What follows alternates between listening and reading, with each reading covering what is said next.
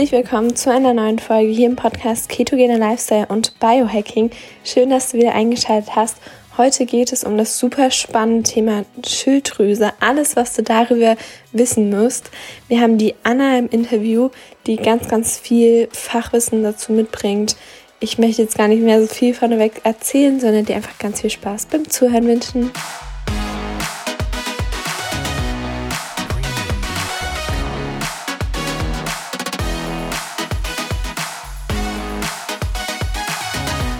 Anna ist jemand, ähm, wenn ich irgendwo eine Frage habe oder irgendwas wissen will, ähm, wo ich mich jetzt nicht so gut auskenne, dann frage ich sie. Und Thema Schilddrüse ist sie für mich eine Expertin, hat ja da auch einen Schilddrüsenkurs. Und wir haben den Titel, ist die Schilddrüse schuld, dass ich vielleicht nicht abnehmen kann? Und dem Ganzen werden wir uns widmen, weil ähm, der Anna geht es genauso wie mir. Ähm, sie macht es total traurig, wenn Menschen super motiviert sind und eigentlich bereit sind, alles zu tun, aber es einfach nicht klappt und es ist echt doof. Und ähm, ja, das kann ein Punkt sein, die Schilddrüse, sonst glaube ich, hätten wir den Titel nicht gewählt. Aber warum das ist, wird sie uns gleich verraten.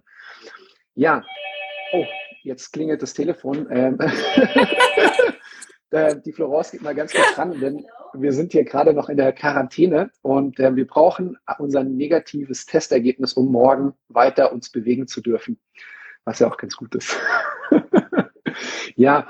Ich drücke euch die Daumen drück uns die Daumen, Dankeschön. Ja, also ich werde danach dann erfahren, ob das Testergebnis passt. Ja, ja also Anna, du bist ähm, Diplom-Ingenieurin, ja, ähm, Biologie und Chemie. Also das heißt, du hast damit schon mal wirklich mega, mega Hintergrund, so das ganze chemische, biologische zu verstehen und aber auch seit Jahren bist du aktiv, Menschen zu coachen und zu helfen. Darm war ein Thema, was du ganz, ganz lange einfach ähm, unterrichtet hast und viele Vorträge gehalten hast. Und jetzt hast du dich immer mehr auch der Schilddrüse, Zustand der Ketose gewidmet, Intervallfasten mit beschäftigt.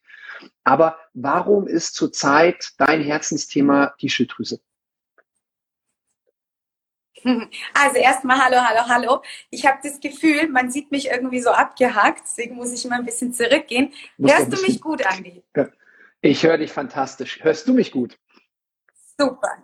Ja, ich höre dich auch super. Das ist klasse. Okay. Ähm, ich sehe schon ein paar Leute, die hier folgen, die kenne ich auch. Hallo, liebe Grüße. Mm, ja, also warum habe ich mich der Schilddrüse gewidmet? Naja, einfach aus dem Grund, weil mich persönlich alles rund um den Metabolismus, also rund um den Stoffwechsel interessiert.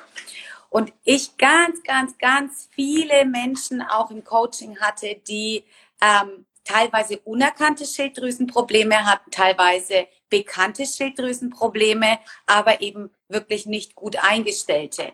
Und weil, und das ist der zweite Punkt, weil ich einfach weiß, dass ja, dass 4,1 Millionen Deutsche tatsächlich, also in Deutschland lebende Menschen, ähm, werden mit Schilddrüsenhormonen behandelt. Und das ist ja nur eine Dunkelziffer. Es gibt ganz viele, die werden noch gar nicht behandelt, obwohl sie eine Unterfunktion beziehungsweise ein Hashimoto haben. Mhm. Ja, also ich kann verstehen, warum du dich dem widmest. Vielleicht für die Menschen, die sich mit der Schilddrüse nicht so gut auskennen, magst du mal so ein paar Funktionen im Körper erläutern, was die Schilddrüse macht. Ähm, und ich glaube auch mit der Schilddrüse auch zusammen, nee, das ist Hypothalamus, Schilddrüse, gibt es ja auch diesen Thermo, äh, den, also den Effekt, der so ähnlich wirkt, also diesen Setpoint-Effekt in der Theorie. Ähm, hat das auch was mit der Schilddrüse zu tun? Mhm. Also, dass ich so ein Gewicht habe, um das ich immer rumschwanke? Also ich würde jetzt erstmal, bevor wir dazu kommen, würde ich erstmal deine mhm. erste Frage beantworten. Was Sehr macht gerne. überhaupt die Schilddrüse und wie funktioniert das Ganze? Ähm, also manchmal hakt es bei mir ein bisschen. Ich hoffe, ich weiß jetzt nicht, ob es an mir oder an dir liegt. Keine Ahnung, ist auch egal. Ich hoffe, das kommt trotzdem ganz gut.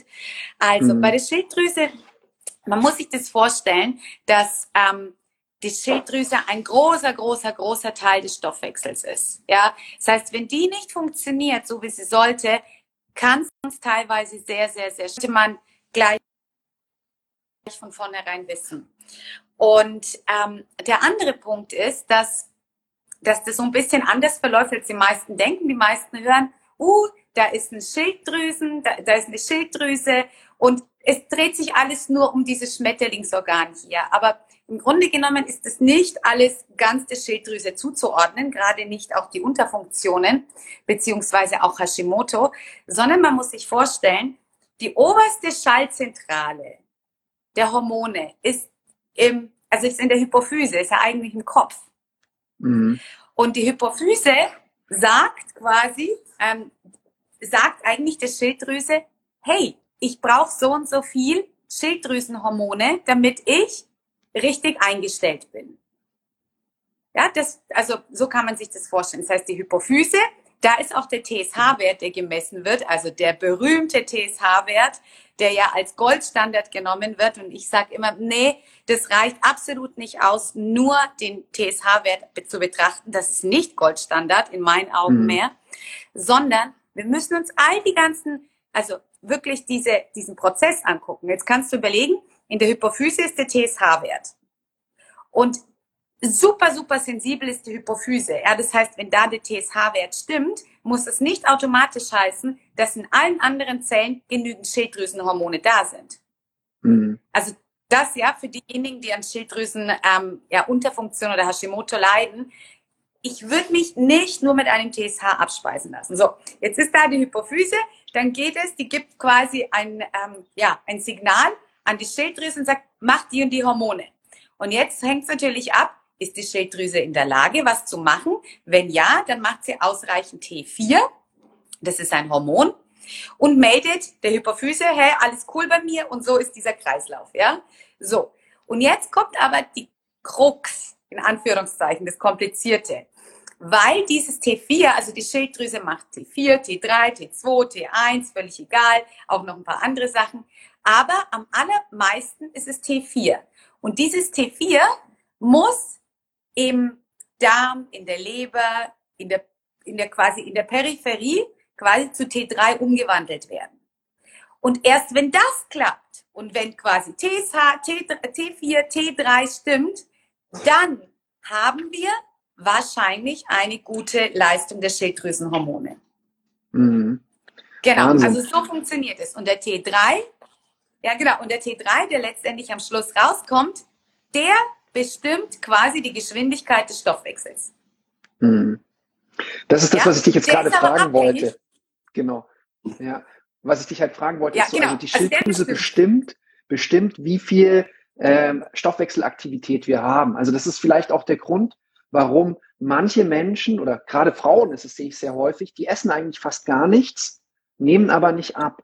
Also das kann wahrscheinlich dann mit einer ich sag mal, zu ja, kollabierten Schilddrüse zusammenhängen, wo einfach nicht mehr alles so richtig miteinander läuft. Kann man es so sagen? Also es können viele Gründe sein, aber die Schilddrüse könnte da schon eigentlich so der Hauptpunkt sein, die den Stoffwechsel runterregelt. Ja. Absolut, absolut. Und gerade, und gerade dieser T3-Wert, gerade dieses am Ende, ja, also dieses TSH, T4, T3. Und wenn dieses T3 nicht stimmt, dann tust du dich wirklich schwer, weil dann fehlt es an allen Ecken und Enden. Dann kommt dieses ja, mitunter, also wenn T4 und T3 nicht stimmen, dieses Frieren, also diese ganze Symptomatik, das Müde, ähm, Libido-Verlust, also die Frau hat echt keinen Bock mehr auf Sex und ich beziehe mich jetzt hauptsächlich auf Frauen, weil Frauen mhm. haben das fünfmal häufiger als Männer. Mhm. Ähm, dann kommen, dann kommt Übergewicht oder dann kommt auch dieses, hey, ich will abnehmen, aber ich stagniere. Das kommt ganz, also das kann man wirklich so ganz gut sagen, dass es mitunter daran sehr stark liegt. Mhm. Mhm. Ein großer Grund ja auch, äh, warum auch eine Schilddrüsenunterfunktion einfach ähm, kommt, ist ja oft auch einfach ein zu großes Kaloriendefizit, was Menschen machen oder auch ähm, kann auch Low Carb sein, dass die Menschen einfach keinen richtigen Treibstoff haben, der sie mit Energie versorgt. Magst du darauf mal so ein bisschen eingehen, ähm, was so einfach Gründe sein können? Mhm, mhm. Also der Punkt, äh, zum Beispiel, also ich gebe dir ein gutes Beispiel. Ja, es gibt ganz viele Frauen, die sagen, oh, jetzt will ich total super aussehen. Ich cutte meine Kalorien relativ radikal. Ähm, ich mache super viel Sport. Also das sind diese wirklich die, die, die ständig am, am Hitten sind, also High ähm, Intervalltraining machen sind. Und bei denen kommt es ganz häufig dazu, dass sie dann am Ende sagen, ich bin total erschöpft und ich kann nicht mehr. Das ist hm. zum Beispiel, da kann man sich tatsächlich so eine Unterfunktion anzüchten, auch wenn man ganz gesund ist. Das kann über Kaloriendefizit passieren, das kann über extreme Sporteinheiten passieren, das kann natürlich aber auch passieren, wenn ich keine Mikronährstoffe in der Ernährung habe oder nicht genügend. Ja, mhm. weil du musst überlegen, zum Beispiel wenn T4 zu T3 gemacht wird, dann passiert es über Enzyme. Und diese Enzyme sind beispielsweise selenabhängig, ja, eisenabhängig, zinkabhängig, also das Enzym an sich ist wirklich sehr stark selenabhängig. Deswegen sagt man immer, Schilddrüse, irgendwas mit der Schilddrüse, denk mal an Selen. Also das mhm. wäre so eine Sache, wo ich sage, ja, und wenn du jetzt fragst, Low Carb Ernährung, also ich glaube, wenn man alles hat, wenn der Körper alles zur Verfügung gestellt bekommt, dann ist eine Low Ernährung überhaupt kein Thema. Also dann funktioniert okay. es schon mhm. ganz gut. Man muss halt darauf mhm. achten, dass nicht zu viel Kalorien wegfallen, dass ja, dass man nicht so komplett engstirnig wird dabei, nur weil man gerade seine, also wer zu stark seine Ziele verfolgt, der kann auch echt doof werden. Mhm. Das ist tatsächlich auch, was man immer wieder so erlebt. Ich merke es ja auch, wenn ähm, ich mit vielen Frauen schreibe, am Anfang auch, was steckt für eine Energie dahinter. Und ähm, tatsächlich die, die sich am meisten schwer tun, das sind die, die es halt so verbissen machen. Also das ist schon so, zu sagen, sie gucken dann, darf ich da noch zwei Gramm Kohlenhydrate essen und da, das ist ja gerade im Keto-Bereich sowas weg und dann so wollen sie mir immer ihre Tracking-Profile schicken und dann merke ich schon mal so, mh, hm, da ist vielleicht ein ganz anderes Thema da. Also es kann natürlich auch psychisch sein, dass man jetzt sagt, man möchte zu stark seinen Körper kontrollieren und halt irgendwie in die Richtung bringen, wo er halt für sie perfekt ist. Und dann gibt es aber auch, wenn das Perfekte erreicht ist, ist es immer noch nicht perfekt. Dann denke ich, Stress spielt auch eine ganz, ganz große Rolle, auch beim Thema einfach abnehmen. Ist wahrscheinlich auch in Wechselwirkung mit der Schilddrüse ähm, zusammen. Einfach da auch wieder die HPA-Achse. Also auch einfach, wie einfach die ganzen Sachen miteinander zusammenhängen. Teilweise ähm, tut ja auch, wenn du recht viel Stresshormon brauchst, äh, werden ja einfach dafür das Cholesterin dafür verwendet und es fehlt dann wieder für andere Prozesse im Körper. Aber jetzt mal bleiben wir wirklich auch bei der Schilddrüse da. Du hast gesagt, äh, es müssen drei Werte angeguckt werden, auf keinen Fall nur den TSH-Wert. Das war TSH auch. T3, T4, ist das korrekt? Einfach, dass wir das nochmal so zusammenfassen. Okay, prima. Also wenn jemand genau. so das Gefühl, genau, man Gefühl kann hat, aber ja? ja, bitte, bitte. Du darfst. Also man kann auch noch, wenn man ein richtig, also ich sage immer, wenn man richtig seine Schilddrüsen-Sachen richtig angucken will, dann kann das durchaus sein, dass man ein paar Werte selbst zahlen muss, ja, wenn natürlich jetzt keine Erkrankung zugrunde liegt, man aber trotzdem wissen möchte. Und ich würde das jedem raten, gerade bei Frauen, sich wirklich ähm, ein paar Mehrwerte auch rein theoretisch auch beim Labor machen zu lassen und dann zu gucken, stimmt mein TSH, stimmt mein T3, stimmt mein T4. Und dann gibt's aber auch noch mehr, so dass man die Antikörper bestimmt, also TPO-Antikörper, die können bestimmt werden, um Hashimoto auszuschließen. Ähm, dann gibt's so Sachen auch, wenn ich merke, hä, komisch, ich habe trotz der guten Werte T3 habe ich einen ziemlich hohen TSH-Wert, dann würde ich zum Beispiel noch das Reverse T3 messen lassen. Das gibt es auch. Aber das ist so im Ganzen das, was ich mir, ähm, was ich mir angucken würde, ja. Mhm. Also das wäre einfach so im Bereich einfach vom Blut. Ähm, das andere wäre halt einfach, okay, merke ich, dass ich halt irgendwie dauernd friere, dass ich müde, schlapp bin, können die verschiedensten Gründe sein, kann auch eine Insulinresistenz schuld sein, aber halt so einfach mal sich auf die Suche zu machen, zu merken, hey, ich gebe eigentlich mein Bestes, ernähre mich gut, bewege mich, achte auf den Schlaf, aber trotzdem geht's nicht. Das sind dann einfach die, wo auf jeden Fall sich nochmal die Schilddrüse anschauen soll. Ja, Komischerweise wurde also ich mir kann noch ein paar mehr Symptome sagen. angeboten. Ja, sag gerne noch ein paar Symptome. Ja, aber hier die Frage, also komischerweise wurde mir, ja, komischerweise wurde mir kein Selbstzahlungswert angeboten, höre ich zum ersten Mal. Mhm. Mhm. Ja. Genau, sowas wird auch nicht angeboten. Also da gucken teilweise, ich muss auch wirklich sagen, ähm, ich, hab, ich kenne sehr, sehr, sehr gute Ärzte. Ich kenne aber auch mindestens genauso viele schlechte. Es ist einfach Fakt, gerade in diesem Bereich ähm, weil nicht jeder, glaube ich, mit dieser Schilddrüsenthematik richtig vertraut ist. Und dann wird nur der TSH genommen und dann wird nur anhand des TSHs wird immer wieder die Schilddrüse eingestellt und das reicht in den meisten Fällen bei den meisten nicht. Ja, mhm. deswegen ähm, und wenn eben nichts angeboten wird, es gibt überall Labore in jeder Großstadt, dann fährt man mal hin, lässt sich das Blut abzapfen und guckt sich selbst an, wie es da ausschaut. Absolut. Genau. Ja. Okay, ich glaube, du warst gerade auf dem Sprung, um noch was anderes zu erklären. Sonst hätte ich die nächste Frage. Ja. Weißt du noch, was du sagen wolltest? Ja. Also ich wollte noch die Symptome sagen, wo man vielleicht selbst drauf hm. kommt. Hm. Ah, vielleicht ist es bei mir doch die Schilddrüse. Vielleicht kann ich da ein bisschen drauf ähm, aufmerksam sein. Ähm, also dieses müde, antriebslos, das Frieren, das haben wir jetzt schon genannt. Aber es gibt noch so Sachen wie zum Beispiel trockene Haut. Ja, dadurch, dass die Haut nicht richtig gut durchblutet wird, kommt es ganz häufig zur trockenen Haut zu den trockenen Haaren, zu Haarverlust. Ähm, dann hat man auch ganz häufig Schwellungen der Lider, der Augenlider. Ähm, was haben wir noch? Wir haben, ach ja, auch ganz spannend, die Nägel sind gerillt. Also ich bin ja auch ein Hashimoto, ähm, ich habe Hashimoto. Gott sei Dank muss ich mit nichts einstellen, sondern es passt alles noch. Aber ich glaube, ich kenne auch die Ernährung dahinter und mein Körper macht es auch so cool mit. Mhm. Ähm, aber diese Rillen, diese Längsrillen, die habe ich zum Beispiel auch. Dann hat man ganz häufig Wassereinlagerungen. Ja, das ist einfach hormonell bedingt. Man hat ähm, eine ziemlich tiefe Körpertemperatur, unter 36, 36,5 Grad, würde man sagen. Ähm, man hat zum Beispiel bei Hashimoto hat man so einen Verlust der, der äußeren Augenbrauen, also das da, das fehlt, mhm. es wird immer weniger.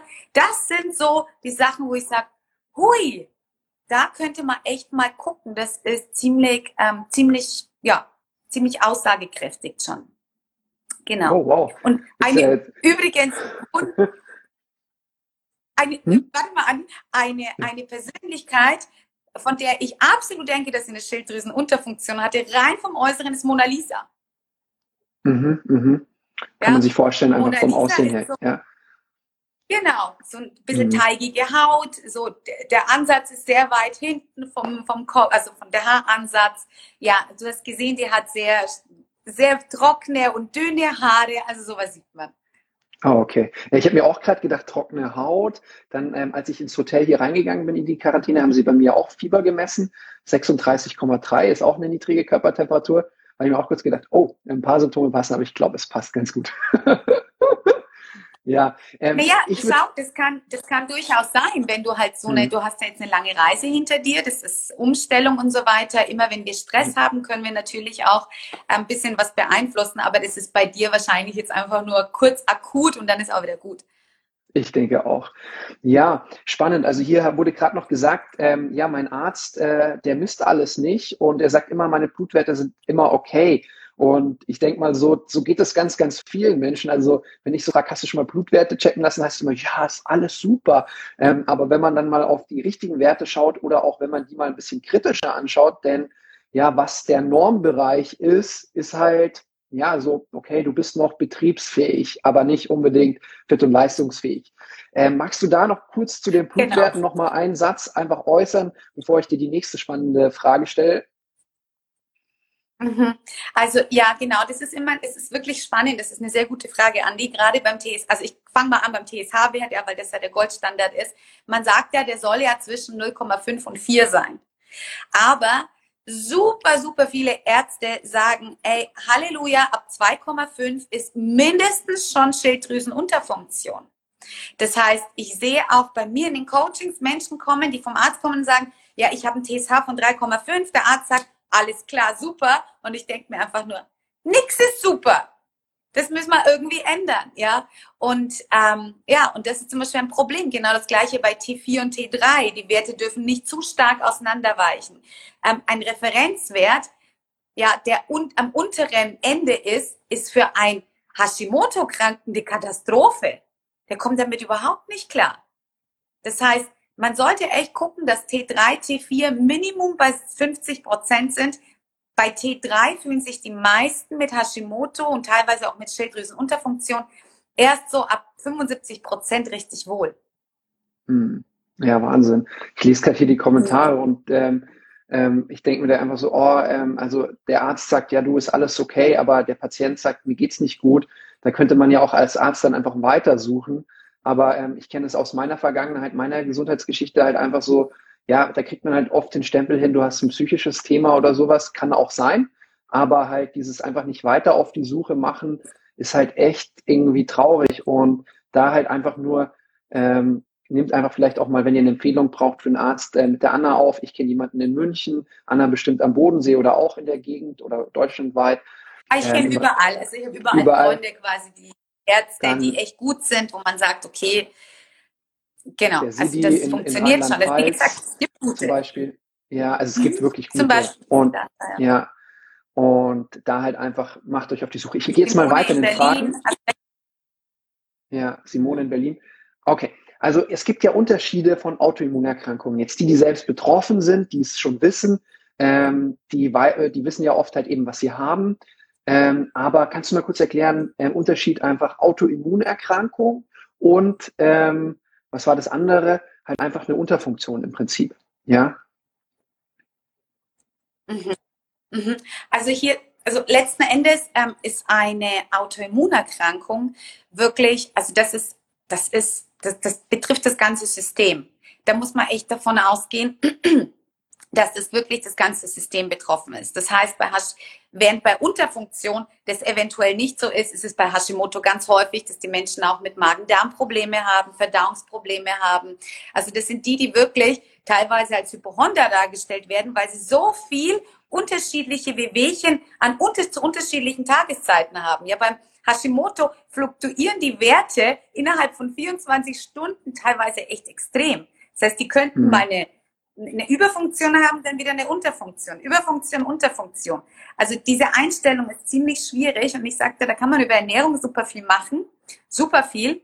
Ähm, mhm. Und was einfach nur Autoimmun ist, diese Konversion von T4, also ne, von der Schilddrüse zu T3, das ja eigentlich über Leber, Darm und Peripherie entsteht, ähm, das ist bei Hashimoto-Menschen ganz häufig einfach gestört. Die haben nicht so gute Entgiftungsenzyme.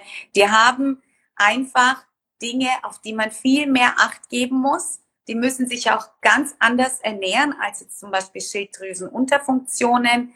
Da ist einfach der Punkt Gluten, Milch und so weiter. Das sollte alles ja ziemlich ziemlich gestrichen werden von der, von der Speisekarte. Man muss wirklich schauen, weil viele Hashimoto-Leute haben Unverträglichkeiten.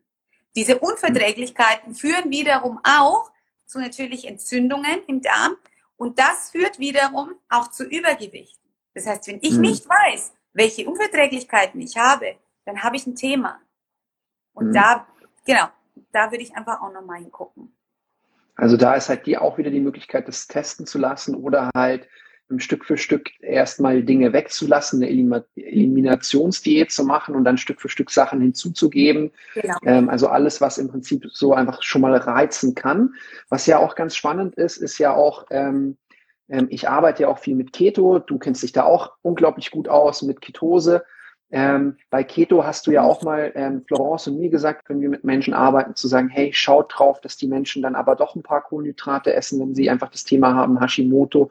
Ähm, und ja, du hast äh, mir gesagt, dass du denen die gerne mittags gibst. Kannst du einfach mal so, einfach so für die Menschen, die jetzt sagen, sie haben Hashimoto, sie sind aber jetzt gerade auf der Keto-Welle und an sich fühlen sie sich eigentlich auch ganz gut, was sie denn deiner Meinung nach unbedingt machen sollten? Also so morgens, mittags, abends mäßig, ja. Ja, also Keto kann funktionieren, ja. Man hat viel, viele, viele, viele Referenzen, bei denen es funktioniert hat. Keto muss aber nicht funktionieren. Genauso kann vegan funktionieren, vegan muss aber auch nicht funktionieren. Genauso kann Carnivore funktionieren, Carnivore muss auch nicht funktionieren, ja. Also das ist einfach, es ist ziemlich stark individuell. Wenn jetzt aber jemand sagt, hey, ich bin mit der ketogenen Ernährung ziemlich zufrieden. Kann ich da irgendwas machen, gerade wenn ich eine Schilddrüsenunterfunktion habe? Dann kann ich sagen, ja, ich würde auf jeden Fall ähm, doch einen Ticken mehr Kohlenhydrate einbauen, gerade beispielsweise mittags, wo ich dann sage, okay, da kann ich zum Beispiel ein bisschen Hafer nehmen, da kann ich zum Beispiel ein bisschen langkettige Kohlenhydrate einbauen, ja, weil die Schilddrüse, die braucht, die, also ich bin der Meinung, die braucht ein bisschen Kohlenhydrate. Und mhm. wenn auch auf einer Ernährung, dann ähm, finde ich persönlich, muss man wirklich unterscheiden zwischen einer, ich hau mir Bacon, Sahne, Zeug und war rein, ja, diese wirklich schlechten Fette teilweise auch. Ähm, viele Pflanzenfette, die einfach nicht gut sind, sowas wie Rapsöl, sowas wie, keine Ahnung, ähm, beispielsweise mit Olivenöl kochen, das machen halt ganz viele, ja, das mit Olivenöl anbraten, dann entstehen freie Radikale, das ist einfach nichts für den Körper. Also wenn ich eine ketogene Ernährung wähle, dann sollte die auf jeden Fall mit super viel Gemüse, super viel, super viel Gemüse ähm, auf jeden Fall auskommen. Das ist Punkt Nummer eins. Punkt Nummer zwei, ich würde immer mal wieder Kohlenhydrate einbauen. Vielleicht kann ich es machen, dass ich morgens und abends ketogen bin und mittags dann ein bisschen was an Kohlenhydraten dazu nehme. Ich empfehle aber meinen ganzen ähm, Schilddrüsen beziehungsweise gerade den Hashimotos den Proteingehalt zu erhöhen. Das ist mir super wichtig, weil man weiß einfach, dass wenn du eine Autoimmunerkrankung hast, ja, und gerade bei Hashimoto, dann kann es passieren, dass du, ähm, ja, dass du super viel Muskelmasse verlierst. Passiert eh mhm. ab dem 30. Lebensjahr mit einer Autoimmunerkrankung wesentlich schneller und wesentlich mehr. Und da würde ich dann nicht unbedingt nur auf Fette setzen, sondern vor allem auf Proteine. Mhm. Also ich selbst komme ja auch einfach mehr von äh, einer Low Carb Richtung her. Und als ich mich zum ersten Mal getraut habe, Keto zu machen, hatte ich auch ein bisschen Angst um die Muskeln, obwohl du ja, wenn du in Ketose bist, den Muskelschutz hast. Aber ich bin es dann gewöhnt, halt einfach auch mit mehr Protein zu arbeiten durch den, durchs Krafttraining. Und was dann echt erstaunlich war, als ich das erste Mal Keto gemacht habe, durch den hohen Proteinanteil, dann sind echt auch ziemlich die Muskeln gewachsen. Es war zwar immer so ein bisschen tricky, in Ketose zu bleiben, weil auch Proteine dich rausschmeißen können. Aber das muss man halt dann so ein bisschen feintunen oder wo ich dich später auch noch kurz fragen mag, weil ich weiß, du kennst dich auch mit den Ketonen aus, einfach was du davon hältst. Ich würde ganz kurz, ist ja für die Menschen, die lang sind, im Nachgang kann man sich auch anschauen. Ich glaube, du hörst mich gerade manchmal nicht ganz so gut, aber du, du, du denkst dir einfach, was ich sage, oder? Mit dem Empfang ist ein bisschen Ja, genau, tricky. manchmal hakt es ein bisschen. Ja, ja, ja. ich kann es nicht. Okay, ja. Ähm, hier ist nochmal, Obst sind auch Kohlenhydrate und muss Reis, Brot essen. Ja, natürlich, das stimmt. Ich glaube aber bei Obst ist halt immer auch so das Thema einfach mit der Fettleber so, wo ich halt eher dann so zu stärkehaltigen Gemüse rate. Was ist denn deine Meinung da dazu? Also ich finde, man sollte vor Obst keine Angst haben. Mhm. Das ist jetzt meine Meinung dazu, weil man eben auch durch relativ neue Studien weiß, das heißt, neue, ich meine, die sind jetzt auch schon ein bisschen älter, dass die, wenn du zum Beispiel ein bisschen Obst isst, dass die Fructose aus dem Obst in Darm zu Glucose umgewandelt wird und sich nicht so wie jetzt zum Beispiel Fruchtsäfte sofort auf die Leber legt. Also mhm. das geht eigentlich ganz notwendig und man, ich finde, man sollte vor wenigen natürlichen Lebensmitteln Angst haben. Mhm. Das ist so mein Credo. Also es ist halt auch einfach so, wenn du natürlich ein ganzes Obst isst, ist das Volumen viel, viel größer. Dadurch ist ja auch noch, ist noch Wasser drin, der Sättigungseffekt ist größer.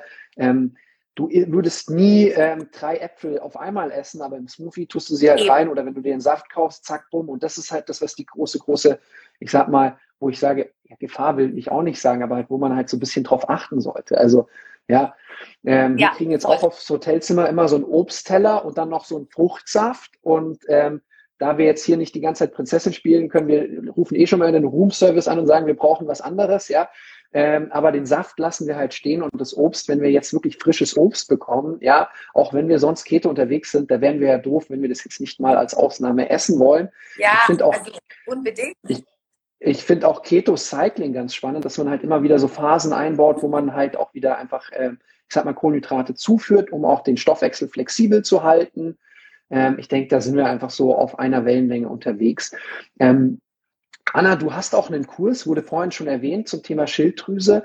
Kannst du da einfach ein, zwei Sätze sagen? Weil ich glaube, manche, für manche ist es jetzt so, okay, ich könnte ein Thema haben, aber was könnte ich da machen? Da regnet es auch gerade Herzen. Ähm, ähm, magst du da einfach kurz ein, zwei Sätze sagen, einfach wo sie da mehr Informationen bekommen? Ich habe den letzten Satz nicht gehört.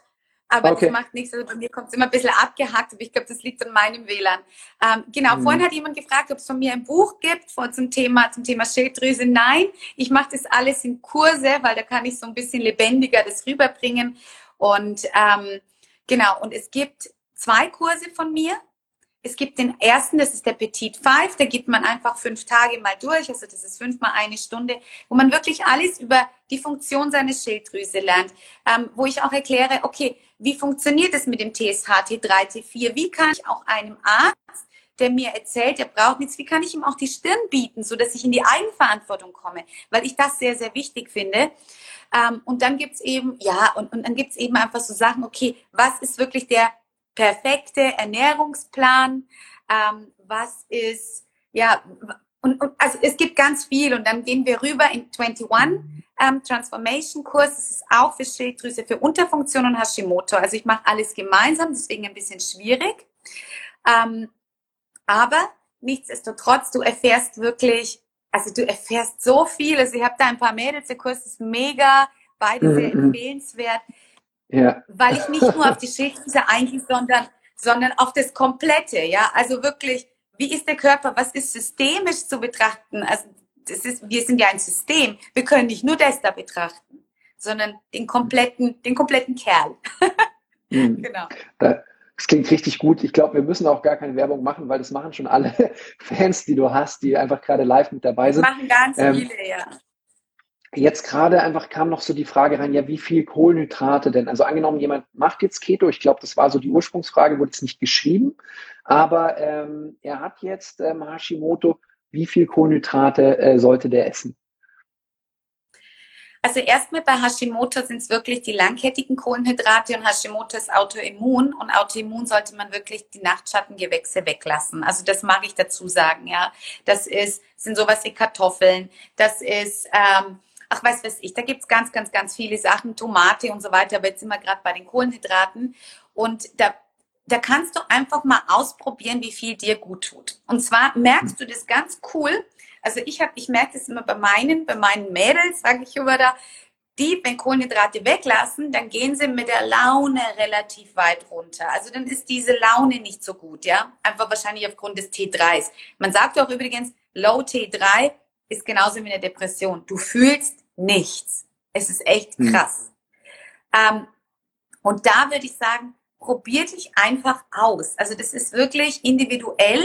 Ich würde mich ausprobieren. Ich würde es an einem Tag machen, am nächsten Tag mal machen. Vielleicht kannst du auch gleichzeitig deinen Blutzucker messen, ja, um zu sehen, was machen Kohlenhydrate auch mit mir. Und ich bin auch, also ich bin ja auch kein Freund von Insulinresistenzen, auch nicht von physiologischen, die ja zwangsläufig mit einer, ähm, ja, mit einer sehr niedrig Carb Ernährung mitkommen, weil ich weiß nicht, ob dieser Insulinausstoß, den wir haben, tatsächlich ausreicht, um das Enzym anzukurbeln, das T4 in T3 umwandelt. Ich glaube, das ist sehr insulinabhängig und von daher sage ich, es ist doch besser, ein Ticken besser da, doch ein paar Kohlenhydrate mit einzubauen. Aber halt eben gute, ja, keine leeren. Kein Mensch braucht leere Kohlenhydrate. Mhm. Also das ist halt auch so ein Phänomen, egal in welche Richtung du die Ernährung umstellst, hast du oft am Anfang so ein Hoch. Ja, weil du veränderst was, du bist ja. bewusster unterwegs, du gibst dir selbst mehr Aufmerksamkeit. Ähm, die Ernährung tut dir vielleicht auch gut, irgendwas verändert sich, es ist mehr Bewusstheit da. Aber dann ist halt die Frage, wie schaut es nach einem Monat und nach zwei Monaten aus? Und manche nehmen halt dann die Ernährung wie so eine Religion und halten sich dann daran fest, weil sie ja dadurch sich erstmal besser gefühlt haben. Aber das ist halt auch was, was ich bestätigen kann. Ähm, Keto haben wir zwei, drei Monate relativ konsequent gemacht. Aber als wir dann Kohlenhydrate wieder zugetan haben, gab es wieder den nächsten Sprung. Und dann ähm, dieses halt einfach auch, ähm, wo ich ganz, ganz wichtig finde, du hast es auch gesagt, reinzuspüren und zu schauen, was passiert. Und ähm, dein eigener Experte werden und auch von dir nicht, von mir nicht, ich glaube, da bist du mit einverstanden und dem Arzt nicht, alles immer so, ich sag mal, zu 100 Prozent auf dich übertragen und in Stein gemeißelt sehen, weil jeder von uns Voll. lernt dazu und ähm, es ergeben sich immer wieder was. Jetzt war so die Frage, was zählt denn zu den guten Kohlenhydraten? Kannst du da einfach noch ein paar aufzählen? Und dann würde ich gerne dich noch fragen zu den Ketonen und zum Thema Insulinresistenz, wenn ich dich schon mal kurz drin habe. Ja, Okay. Also, welche sind gute Kohlenhydrate? Ich kann dir zum Beispiel sagen, natürlich die, die du verträgst. Also, das ist erstmal das Wichtigste, du verträgst sie. In dem Moment, wo du merkst, dieses Kohlenhydrat bläht mich, ist es nichts für dich. In dem Moment, wo du merkst, irgendwas bitzelt in mein, ist es nichts für dich. Egal wie viele andere Menschen sagen, dass es gesund ist, ja. Es gibt, also, gib dir ganz kurz ein Beispiel. Grünkohl. Grünkohl sagen alle, uhu, super gesund. Ja, ist es, wenn du es verträgst. Aber wie viele hm. bläht es? Ja, mhm. und dann muss ich einfach sagen, okay, das ist für mich nichts. Ansonsten, ich kann sagen, was ich esse, ich esse ähm, zum Beispiel Hafer ganz gerne, einfach mal aufgrund der Beta-Glucane. Ich esse ähm, gern Quinoa. Ich esse, also gerne esse ich vieles, gell? Aber wo ich dann sage, ähm, Reis, Reis würde ich einfach ja, genau. Ähm, ja. Reis würde ich einfach nicht so übertreiben, aufgrund einfach des Arsengehaltes. Der ist einfach sehr hoch, das muss man einfach auch so sagen. Ähm, ja, das sind so die Kohlenhydrate. Ansonsten auch Gemüse, alles was mit Stärke ist. Ähm, mhm. ich, also ich hau nichts weg, ja. Wenn bei mhm. mir eine mhm. Möhre da ist, dann wird die Möhre gegessen.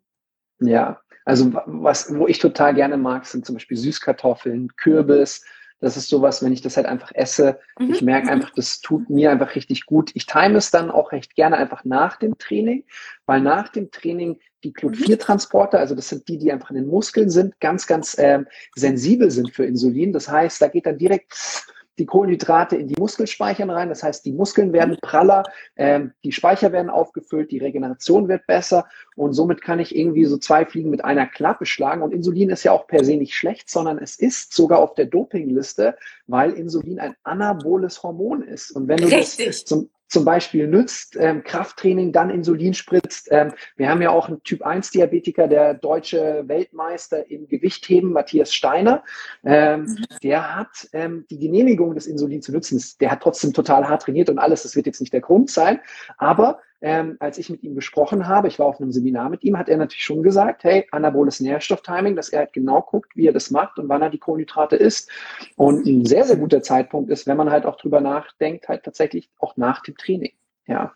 Ja, ja, ja, ja, das ist total wichtig. Man muss auch sehen, dass der Glut4, von dem du eben erzählt hast, der ist ja auch total insulinabhängig. Mhm. Ja? Also ja. Genau. Ja, cool. Ähm, jetzt pass auf, Insulinresistenz, noch ganz kurz einfach da hinten ein paar Sätze, weil ähm, wir wiederholen ja das Webinar mit dem Sidi und dir, wo ich mich total drauf freue, am 27. Und einige sind das letzte Mal ja nicht in den Raum reingekommen, weil ähm, es waren nur 400 angemeldet und auf einmal, als es dann war, standen, waren 500 drinnen und 50 wollten noch rein, so ungefähr. Ähm, jetzt in wahrer Voraussicht äh, buchen wir wahrscheinlich einen Raum auf 1000 Teilnehmer ja. oder sowas. Ähm, sicher ist sicher, also es war ja auch keine Absicht. Aber ganz kurz, ähm, in meinem Bereich ja hier auf dem Kanal ist ganz viel Ketose, Ketone und du kennst dich ja mit den Ketonen unglaublich gut aus. Im Prinzip hast du mir auch das irgendwie auch näher gebracht. Ähm, jetzt, wenn man jetzt sagt, okay, ich will mich ketogen ernähren, ähm, habe Schilddrüsenunterfunktion, denk doch ein bisschen über ähm, Kohlenhydrate nach, schaffe es nicht in Ketose zu bleiben. Ähm, was würdest du dann sagen? Würdest du auch sagen, Ketone ist auf jeden Fall ein guter Weg, weil du ja trotzdem die Vorteile der Ketose hast, ohne die Nachteile, dass du dich 100% ketogen ernähren musst, Thema Stress und einfach äh, neuronale Innovation. Ich denke, es hätte eigentlich meiner Meinung nach viele Vorteile. Mich interessiert jetzt einfach deine Meinung. Also meinst du jetzt, ähm, weil ich meine, man kann ja von den Ketonen als Signalmolekül wirklich super, super viel sprechen, ja. Äh, meinst hm. du jetzt bezogen auf den, auf den Metabolismus wahrscheinlich, ja? Ja, halt einfach, ähm, ob das nicht vielleicht eine Lösung sein könnte, die Kohlenhydrate für sich zu nutzen und trotzdem die Ketose einfach zu haben. Jetzt auch schon so ein bisschen Zusammenhang. Wir reden jetzt gerade über Schilddrüse. Also ist es ein Ausschlusskriterium? Kann ich die nehmen? Ähm, wie würdest du sie einsetzen?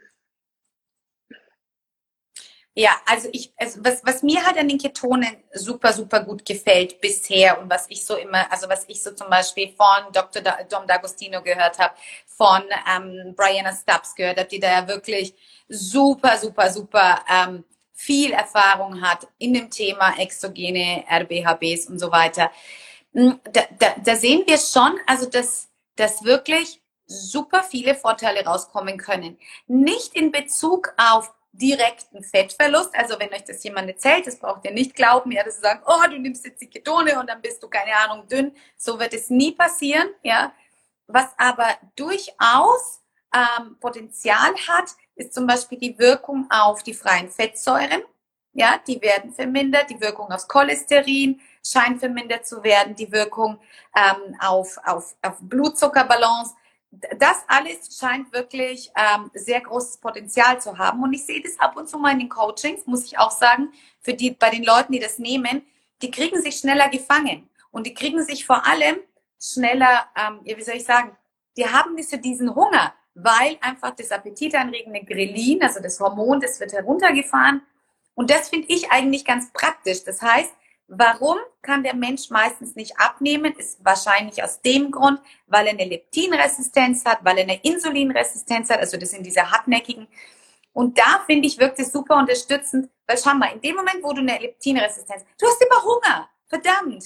Ja, das macht doch keinen Spaß. Und der Erfolg einer, einer Diät, einer Ernährungsumstellung ist doch nur gegeben, wenn ich nicht ständig hungrig bin. Und wenn ich nicht ständig auf, ja, hier, gib mir dies, gib mir das, gib mir jenes. Ich denke nicht ständig an Schokolade. Ich denke nicht ständig an dies. Also das ist für mich, und da ist es für mich durchaus rein erfahrungsgemäß ziemlich cool. Mhm. Also ich merke das halt auch, dass ganz oft die Menschen kommen und halt auch verkrampfen und sagen, okay, ich, ähm, ich habe da ein Thema, ich habe da ein Thema, ich habe da was. Ich sage auch immer, du kannst damit nicht gezielt abnehmen, aber ein Versuch ist es einfach mal wert, zu, äh, zu schauen, was passiert in deinem Körper. Und ich habe lange Zeit auch mit einem sehr starren Ernährungskonzept gearbeitet und was mir total daran gefällt, ist halt zu sagen, hey, schau mal, wir fangen mal damit an, guck mal, was passiert, dann das, was du beschrieben hast, weniger Hunger. Und dann nehmen wir Stück für Stück so andere Stufen mit dazu. Und ähm, das große Problem ist ja, so eine Ernährungsumstellung braucht ja auch immer Energie, Fokus, Zeit. Und ich erlebe das bei ganz, ganz vielen Menschen, dass genau das das Problem ist. Sie haben keine Energie, sie haben keine Zeit. Ähm, ähm, wenn du denen sagst, mach noch ein Workout oder koch noch mal extra für dich und die Kinder, es wäre das Beste überhaupt. Aber manchmal erlebe ich so, cool, sie starten damit, dann haben sie ein bisschen mehr Energie und auf einmal haben sie dann Lust, die Ernährung umzustellen. Dann haben sie Lust, mal mit Intervallfasten genau. auszuprobieren. Genau. Und das ist so meiner Meinung nach der absolut größte Benefit davon, zu sagen, okay, aber ich, ich fand es einfach nochmal ähm, ja, wichtig, einfach, dass du sagst, okay, macht auch Sinn, passt, kann man machen. Und ähm, ja, Insulinresistenz hast du auch mit angesprochen. Am 27. 17 Uhr äh, deutsche Zeit ähm, gibt es ja das Webinar nochmal. Das äh, Webinar ist ja Insulinresistenz und stille Entzündung und ähm, Insulinresistenz, es kann ja die verschiedensten Ursachen geben. Stress kann ein Riesenthema sein. Ähm, ich glaube auch, dass ich eine hatte, äh, du hast mir mal das Buch vom Dr. Jason Fung empfohlen, was ich dann gelesen habe, die Schlankformel. Und dann habe ich festgestellt, oh, ähm, ich esse ja eigentlich die ganze Zeit, habe mehr mit Intervallfasten rumexperimentiert und habe gemerkt, flupp, ist der Stressbauch einfach weniger. Also das heißt, das ist so ein Ding, wo aber auch in Deutschland noch viel zu wenig bekannt ist. Und ähm, ja, kannst du zwei Sätze dazu sagen, warum auch dieses Thema dich so bewegt und ähm, es einfach Sinn macht, ähm, am Webinar teilzunehmen? Total. Also ich glaube, das ist das Thema, was mich sogar tatsächlich momentan neben Kinderernährung und der Schilddrüsengeschichte äh, am aller, allermeisten bewegt. Einfach aus dem Grund, weil ich sehe, wie viele Menschen unter einer Insulinresistenz leiden. Und ehrlich, wenn du überlegst, das ist bei einem normalgewichtigen oder bei schlanken Menschen, ist, sind es schon 20 Prozent. Das ist für mich schon so irre. dass einer, also einer von fünf Schlanken hat eine Insulinresistenz und checkt es natürlich gar nicht. Weil wieso denn auch, ja? Aber hm. da ist super viel ähm, gestört und Insulinresistenz kann sehr leicht zu einem Diabetes Typ 2 führen. Muss nicht zwingen, kann aber sehr leicht. Ja, und ich glaube, Diabetes Typ 2 oder egal welche, welche Blutzuckerprobleme, das will kein Mensch haben. Das will wirklich kein mhm. Mensch. Und ich sehe eben auch, was mich wahnsinnig wütend macht und ärgert, ist, dass das an die Kinder weitergegeben wird. Ja, gerade diese Ernährung, diese super industrialisierte Ernährung, wo viele Menschen denken, hey, ich ernähre mich doch gesund. Und wenn ich reingucke, dann sage ich, das ist nicht gesund. Das ist mhm. nicht gesund. Und wir klären mhm. auch im Webinar einfach auf, warum beispielsweise, und deswegen hatte ich vorhin gesagt, die richtige Keto-Mahlzeit, also wenn eine Keto-Ernährung richtig formuliert ist, was sie in den wenigsten Fällen ist, das ist ja das Problem, kann super genial sein. Aber beispielsweise gibt es Studien und Mass, die beweisen, in dem Moment, wo du Sahne, in dem Moment, wo du, ähm, ich sage jetzt mal, Öle zu dir nimmst oder Fette zu dir nimmst, die einfach katastrophal sind, die induzieren schon nach einer Mahlzeit eine Insulinresistenz. Und ehrlich, die meisten Menschen in den industrialisierten Ländern machen das tagtäglich vier bis fünf Mal. Und das ist die Katastrophe. Von einigen wird nichts passieren. Insulinresistenzen kommen auch nicht von Kohlenhydraten, wie viele denken. Nein, nein, nein, nein, nein. Insulinresistenzen werden immer durch diesen Überschuss generiert an der Kombination schlechte Fette, schlechte Kohlenhydrate, aber vor allem sind sie schlechten Fette. Und deswegen mhm. muss eine ketogene Ernährung echt super gut formuliert sein, damit sie auch richtig gut funktioniert. Und dann natürlich, ja. Mhm. Sorry. Ja, also, also das ist halt auch, warum wir uns immer wieder so für Clean Keto einsetzen und Florence mit ähm, auch Veggie Keto einfach so eine Vorreiterin ist, zu sagen, hey, ähm, ihr könnt auch ganz viel Gemüse mit einbauen und ähm, ja, es ist eine Herzensangelegenheit zu sagen, okay, auch mit den Ballaststoffen arbeiten und auch diese Angst vor den Kohlenhydraten zu verlieren. Ähm, ich finde es total cool, wenn Menschen es einfach auch mal wieder schaffen, die Ketose ähm, zu erleben. es heißt ja gar nicht so, du musst permanent in Ketose sein, aber auch das überhaupt mal wieder hinzubekommen, ist schon so ein Riesenschritt, weil meiner Meinung nach ist es unser Geburtsrecht, den Zustand der Ketose zu haben. Es ist nicht normal, dass wenn wir nichts zu essen haben, hungrig, müde, schlapp sind, energielos, sondern halt, dass wir trotzdem konzentriert sein können. Und das war ja, für mich das größte genau. Erlebnis überhaupt. Ähm, ähm, mhm. Ich, ich habe schon echt vieles richtig gemacht, trainiert, mich gesund ernährt, aber ähm, für mich war es undenkbar, ähm, eine Wanderung zu machen. Ähm, morgens, ähm, ich habe da jetzt die Ketone getrunken, einfach als kleines Hilfsmittel, aber ich habe nicht gefrühstückt und ich bin den Berg hoch, 12 Uhr, wir sind 6 Uhr losgefahren, 12 Uhr waren wir auf der Hütte und ich wurde gefragt, hey du, ich kenne dich doch, du musst doch jetzt bestimmt was essen. Ja, und ich so, nö, ja. lass uns noch den Gipfel machen und den Gipfel und auf dem Rückweg essen wir dann das. Und ich wurde angeguckt, geht's dir noch gut? Und da, da schreibt gerade Ilona, das es Gefühl ist mega. Und das ist, ich bin freiheitsliebender Mensch. Ähm, und da ist es sowas, ähm, Steven hat das mal, den du ja auch gut kennst, ähm, unser Psychologe, mal gesagt, ähm, dass, wenn du in der Ketose bist, fühlt sich das an, du bist autark vom Essen. Und wir alle haben ja genügend. Speicher an Fettreserven da. Und das ist halt was, wo ich einfach sage, hey, unglaublich genial für mich. Und das wünsche ich einfach jedem, dass er das auch mal wieder erlebt. Und was er dann danach macht oder welche Abschwächungen er von Keto macht oder ob er vielleicht doch sagt, hey, vegan ist für mich besser mit High Carb. Warum nicht? Also ich bin da ähm, auch Lang nicht religiös.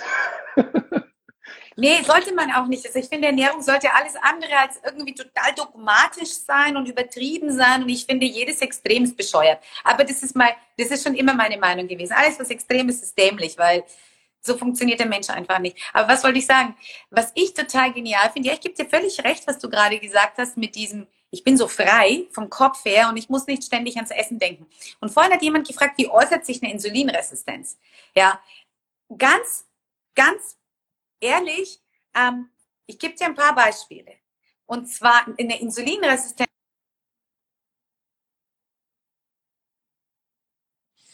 ich, jetzt bin ich wieder da. Ich, jetzt bist also du wieder ich komme nicht ähm, mit drei Mahlzeiten am Tag zurecht. Da würde ich schon hm. drüber nachdenken, warum fährt mein Blutzucker so Achterbahn, dass ich an die unterste Spitze komme, wo ich Heißhunger bekomme. Ja, das ist so, da würde ich dran denken. Dann ganz häufig und ähm, sind zum Beispiel so Haut, diese Fibrome. Ja, da gibt's so, es gibt Menschen, die haben überall so Hautauswüchse, das sind Fibrome. Und das ist auch kann wirklich auf eine Insulinresistenz hindeuten. Also das sind so dieses Heißhunger, dieses ständig grumpy sein, dieses sich nicht glücklich fühlen auch nach dem Essen, weil jemand, der metabolisch flexibel ist, dem ist es völlig ehrlich, dem ist es komplett egal, ob er Fette bekommt oder Kohlenhydrate bekommt. Der kann alles oxidieren. Der kommt mit mhm. allem gut zurecht. Und das mhm. ist die Hauptsache, dass der Mensch beides kann. Und wenn er beides nicht kann, dann würde ich einfach mal gucken, woran es liegt. Und ganz häufig ist es einfach ähm, auch eine Insulinresistenz. Und bei der Insulinresistenz kannst du auch nicht abnehmen. Ja, du hast hm. ständig so ein hohes Insulin, so hoch, dass du überhaupt gar keine Chance hast. Ja, weil der Insulinspiegel von Insulinresistent ist drei bis viermal höher. Das ist echt hm. krass. Das ist echt krass. Ja. Blutdrucker kann übrigens gleich bleiben. Er kann genauso ja. aussehen wie bei ganz normalen Menschen. Also ohne. Der verändert sich dann leider erst oft, wenn es halt wirklich schon zu spät ist, wenn du dann schon kurz vorm Diabetes stehst. Ja. Deswegen ja, auch schade, genau. dass halt da ähm, viele halt nicht den Insulinwert wirklich messen. Ähm, jetzt hier war gerade noch eine Frage, Roma 2.9, ist das eine Insulinresistenz? Kann man das so sagen, Anna? Aber dann würde ich jetzt auch so kurz noch ein paar Sachen sagen, die noch wichtig sind, ähm, einfach für alle Menschen, die sich für mehr interessieren mit dem Webinar. Magst du da noch kurz was zu sagen? Kann man das so sagen oder reicht der Wert nicht aus? Also man sagt ja bis zwei, bis zwei sagt man Homa-Index 2,9. Ähm, ja, es ist jetzt nicht das Kind komplett im Brunnen geflogen, aber ich würde auf jeden Fall darauf achten. Okay, prima.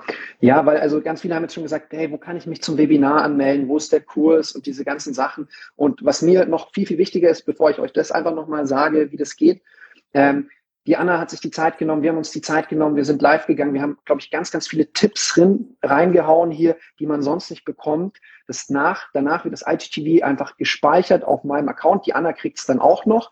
Denkt einfach dran, wirklich für alle Menschen, wo ihr denkt, wo das einfach ein wichtiger Inhalt ist, dass sie die Menschen wieder auf die Spur bringen kann oder wo sie es einfach interessieren könnt, dass ihr die Menschen drunter kommentiert, dass ihr auf Speichern drückt, dass ihr es teilt, weil meiner Meinung nach muss es einfach raus in die Welt. Das ist mal wieder so ein wirklich wichtiges Aufklärungsvideo, wo ganz viel drinsteckt. Und zum Kurs, man klickt einfach auf Annas Profil. Ja, auch ein Danke an uns. ja, danke an uns, ja. Ähm, und auch an alle tollen Teilnehmer, die mitkommentiert haben, die ähm, einfach ähm, Fragen gestellt haben.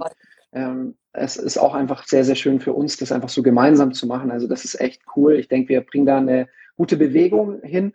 Also einfach nützt diese Buttons, die Instagram hat, kommentieren, teilen, speichern, hilft uns. Wir geben uns immer große Mühe, wenn wir was machen. Und dann zum Webinar schreibt einfach mich oder die Anna an. Ähm, ich habe schon so eine Gästeliste vorbereitet. Ich glaube, der Termin steht jetzt ähm, 27. 2. 17 Uhr kann man einfach draufschreiben. Link müssen wir erst noch erstellen, oder? Ich, ich, war das jetzt 17 Uhr oder war das 18 Uhr? Ich weiß es ja gar nicht. Also ich glaube, dass wir dann einfach nochmal eine Info rausschicken. Ich glaube, es war 17 Uhr. Auch. Aber äh, also sonst spätestens, wenn ihr euch dann anmeldet, ist es kostenlos. Ähm, seht ihr dann, welche Uhrzeit da steht. Aber ich glaube, es war 17 Uhr. Ja. Und ja, ich glaube, das ist eigentlich alles so, was uns einfach genau. wichtig war erstmal. Und Anna, mir hat es mächtig viel Spaß gemacht. Ich bin tatsächlich selten aufgeregt, aber wenn ich mit dir live bin und dein Wissen, bin ich immer ein bisschen aufgeregt. Ja. Ähm, aber ähm, ja, war mir eine Freude.